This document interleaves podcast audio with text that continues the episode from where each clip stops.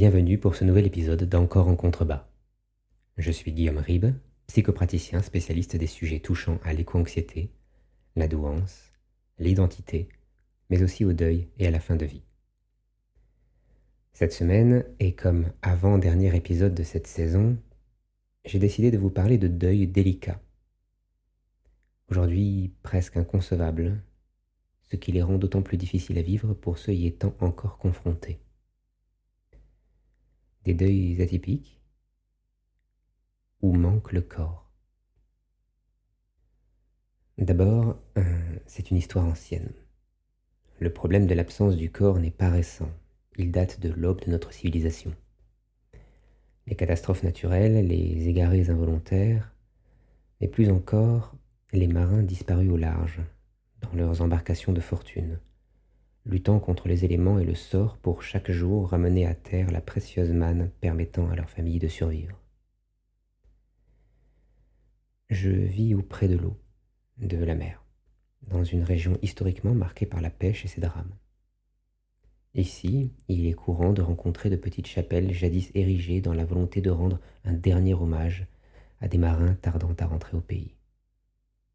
Les plaques, les monuments, le nom des rues, tout ici rappelle que la mer ne donne pas simplement, mais prend aussi. Perdre un homme, euh, c'était perdre des bras, mais aussi des pères, des fils. Comme aujourd'hui, c'était une tragédie. Ce qui aidait peut-être, c'était le fait que le drame soit coutumier, qu'il hante le quotidien. On redoutait la nouvelle de mère en fille et ne pouvait contenir son soulagement quand le bateau se présentait finalement au port il n'y avait rien d'acquis. Autre chose pesant sur la balance, euh, les mauvaises nouvelles touchaient souvent plusieurs familles à la fois, et le deuil était ainsi effectué en commun. Chacun de son côté, mais on savait que plus loin dans la rue pleurait une veuve et qu'à l'église, à côté d'une autre, brûleraient tant d'autres cierges. Et puis il y avait les traditions, les croyances, le folklore. Le corps, d'une certaine manière, ne manquait pas à l'appel, il était quelque part loin, très loin, repris par la mer. Aujourd'hui, sur tous ces points, les choses ont bien changé, et il est souvent insupportable pour les familles de ne pas pouvoir recouvrer le corps du parent. Car recouvrer, c'est désormais essentiellement savoir, et que nous vivons plus que jamais dans une société où savoir est devenu un droit. Alors, qu'est-ce qui a changé? D'abord la raréfaction du drame, les circonstances menant à la disparition d'un corps ne sont aujourd'hui plus légion. Hormis les catastrophes naturelles, il n'y a guère plus que les disparitions inexpliquées, assassinats ou plus bêtement encore pour commencer une nouvelle vie, qui puissent cacher le corps à une famille en deuil. Et encore, souvent avec le temps on retrouve des traces. Qu'il s'agisse de disparus volontaires peu scrupuleux ou d'assassins un peu trop bavards, à l'heure de la société d'information, il est rare que les mystères restent entiers bien longtemps. Une carte de crédit, un numéro de téléphone, des coordonnées GPS un peu trop fréquentées. Les corps se cachent en général assez mal. Il n'y a qu'en mer et encore que le corps peut se perdre presque complètement. La raréfaction du drame a amené notre société à être de moins en moins tolérante à son égard. Comment accepter que le parent disparaisse lorsque, sur le chemin de celui-ci, des caméras l'épient où qu'il aille? Comment accepter que le parent disparaisse lorsque son téléphone peut être tracé, localisé à distance? On peut désormais même partager sa position en temps réel avec qui l'on souhaite afin d'être guidé, assisté, retrouvé si besoin. Le tout sans les mains. Mais la technologie n'est pas la seule à prévenir les disparitions inexpliquées. Les médias jouent un rôle central dans l'affaire en cela qu'ils relaient très largement les faits divers pour lesquels le public se passionne et se mobilise, contraignant les autorités à tout faire pour retrouver ceux manquant soudainement à l'appel. Des moyens conséquents sur de longues durées et voilà que sur les dires d'un automobiliste, on retrouve un voisin qui entendit un chien vers 17h30 il en est sûr, puisque c'est l'heure à laquelle Slam commence. Et un chien en appelant un autre, on retrouve bien vite un corps dans un taillis. Il fallait juste savoir où chercher. L'être humain est ainsi fait qu'il accepte mal ce qu'il ne comprend pas. Et lorsqu'on le berce d'une mélopée sécuritaire, quelle est in fine sa sécurité ou non pour des saints, il demande invariablement des comptes. Car si le corps manque, il y a désormais un coupable. Les autorités. L'État. C'est à lui qu'on les demande, ces comptes. C'est à lui que les questions sont posées, rédigées en lettres ouvertes. Et c'est à lui, à ses représentants, qu'il incombe de se positionner sur tout. Tout est politique et on, grand architecte de nos profondeurs, le lui demande. Second point sur lequel il mérite que l'on s'attarde, l'augmentation considérable des morts solitaires. Sécurité oblige, il est loin le temps où les catastrophes, trop fréquentes, entraînaient systématiquement dans la mort 3, 4, 20 personnes. Et cela change tout. Si les normes de sécurité et la généralisation des outils de prévention et surveillance ont changé la donne et font que, nous l'avons vu, hors catastrophe naturelle de grande ampleur ou guerre, on sait toujours plus ou moins qui, et où, ces mêmes outils ont également radicalement modifié les circonstances du deuil. Autrefois, lorsque les tragédies survenaient en mer, le deuil était partagé, nous l'avons dit. On ne perdait pas un homme, on perdait un équipage. Les pleurs se mêlaient les uns aux autres, et c'est toute une communauté ébranlée qui marchait vers l'église, portant sur son dos les cercueils vides de ceux n'étant pas rentrés. Le deuil était-il plus simple? Non, mais il était indubitablement mieux accompagné. Tout se savait, pour le meilleur comme le pire, et c'était de la compassion que l'on pouvait discerner sur les visages amis. Aujourd'hui, à l'heure où tout se sait, et c'est toute l'ironie de la chose, plus rien ne se sait véritablement.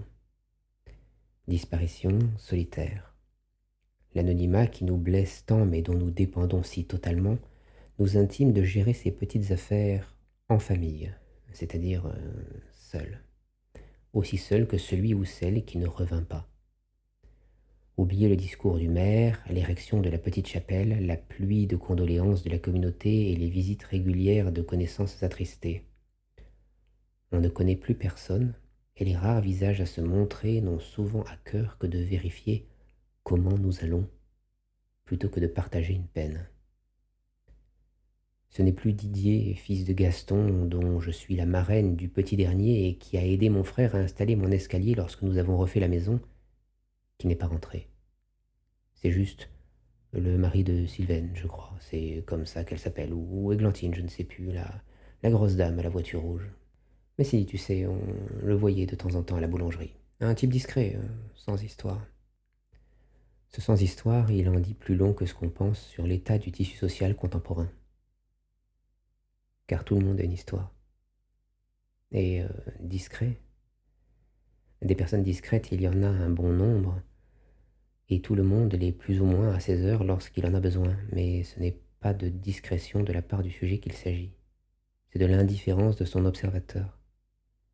C'est de ne jamais avoir pris la peine de chercher à connaître la personne. C'est s'être satisfait d'un visage, d'un trait commun et d'une couleur de voiture, quand ce n'est pas moins.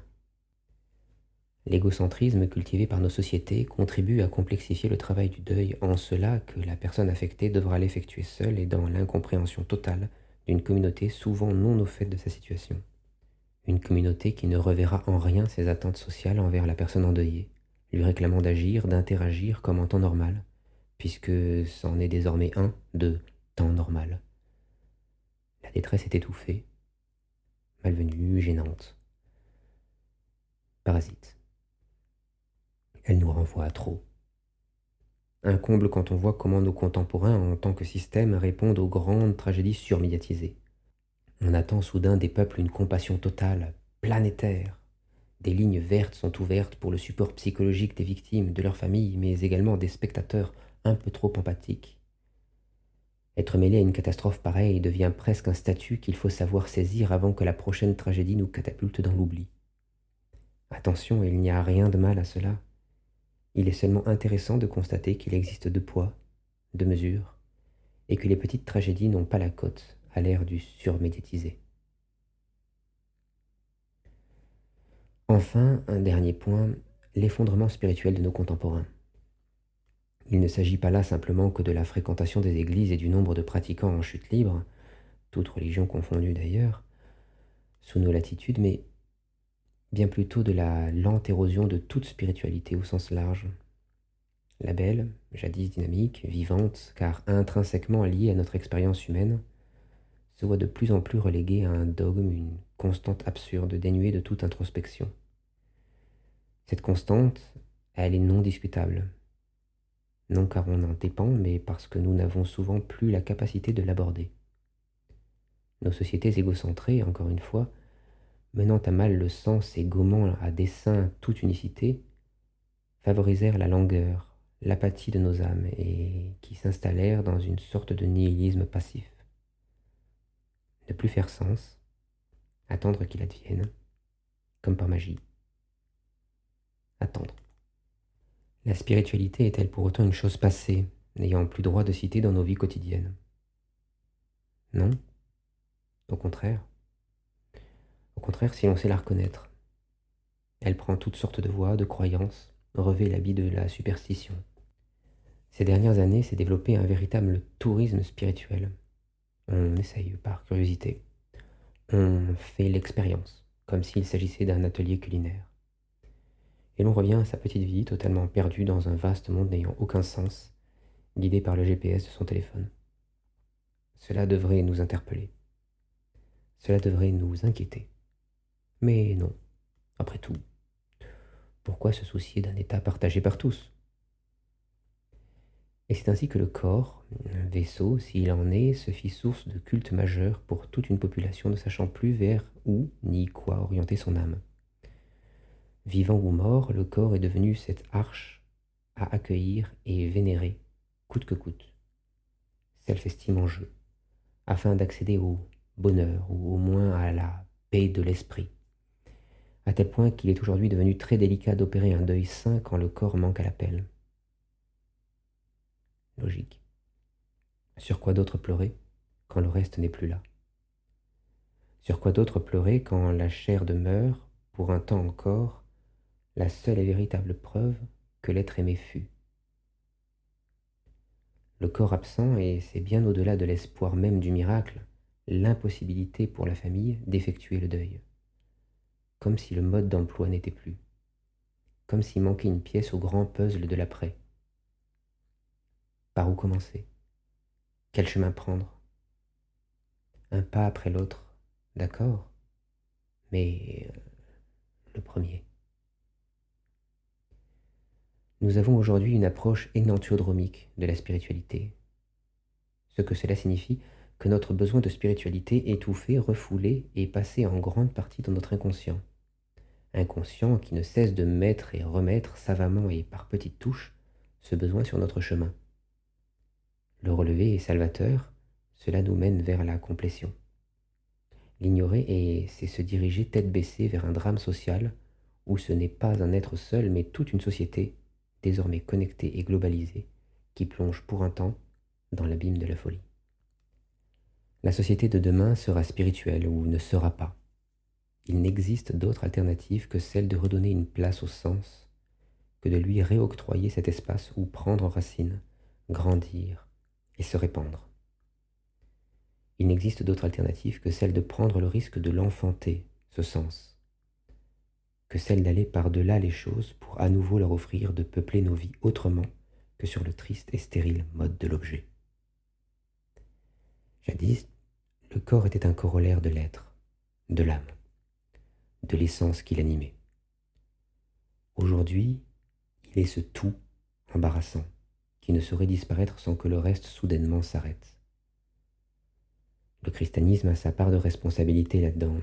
Pour ses oies, il est moins fine, la résurrection métaphorique prit un air littéral. Le corps, rendez-nous le corps, scanderait-elle presque. Comme si c'était par lui que commençait l'après, cette vie éternelle tant et tant rabâchée à nos aïeux durant des siècles et des siècles. Hélas, le deuil n'attend pas, et le reporter jusqu'à ce que le corps surgisse n'est que la promesse non du retour, mais d'une souffrance et d'une détresse de tous les instants. Une détresse qui hantera les familles tant que le mystère restera entier. Si l'attention portée au corps au détriment de la spiritualité est aujourd'hui malsaine dans son ensemble, elle l'est surtout lorsque celui-ci décide de rester caché. Parfois, ce manque est générateur de croyances, délétères mais justifiées, comme celle selon laquelle le défunt ne pourra reposer en paix qu'une fois retrouvé. D'autres idéaliseront par exemple le disparu et un deuil par mythification s'initiera aux grandes dames du cercle proche de la personne en souffrant. Que le corps manque n'est jamais une bonne chose. Il reste et fut de tout temps une aide certaine au processus de deuil. Pourtant, l'importance qui lui est accordée aujourd'hui nous pousse au questionnement sur notre dépendance à la technologie, à l'information, à l'image, sur la détérioration de notre tissu social, sur la disparition de notre spiritualité. Il serait intéressant que l'on se penche sur ces thèmes avant qu'ils ne reparaissent, ce corps, sans quoi nous risquerions de passer à côté de la chance qu'il nous a offerte en se dissimulant à nos yeux. C'est la fin de cet épisode. Merci de l'avoir suivi, merci pour votre temps. N'oubliez pas de vous abonner si ce podcast vous a plu et que vous souhaitez être tenu au courant des nouvelles sorties sur la chaîne. Si vous souhaitez proposer un sujet, n'hésitez pas. Vous pouvez me contacter grâce au formulaire disponible sur mon site théorique. À très vite.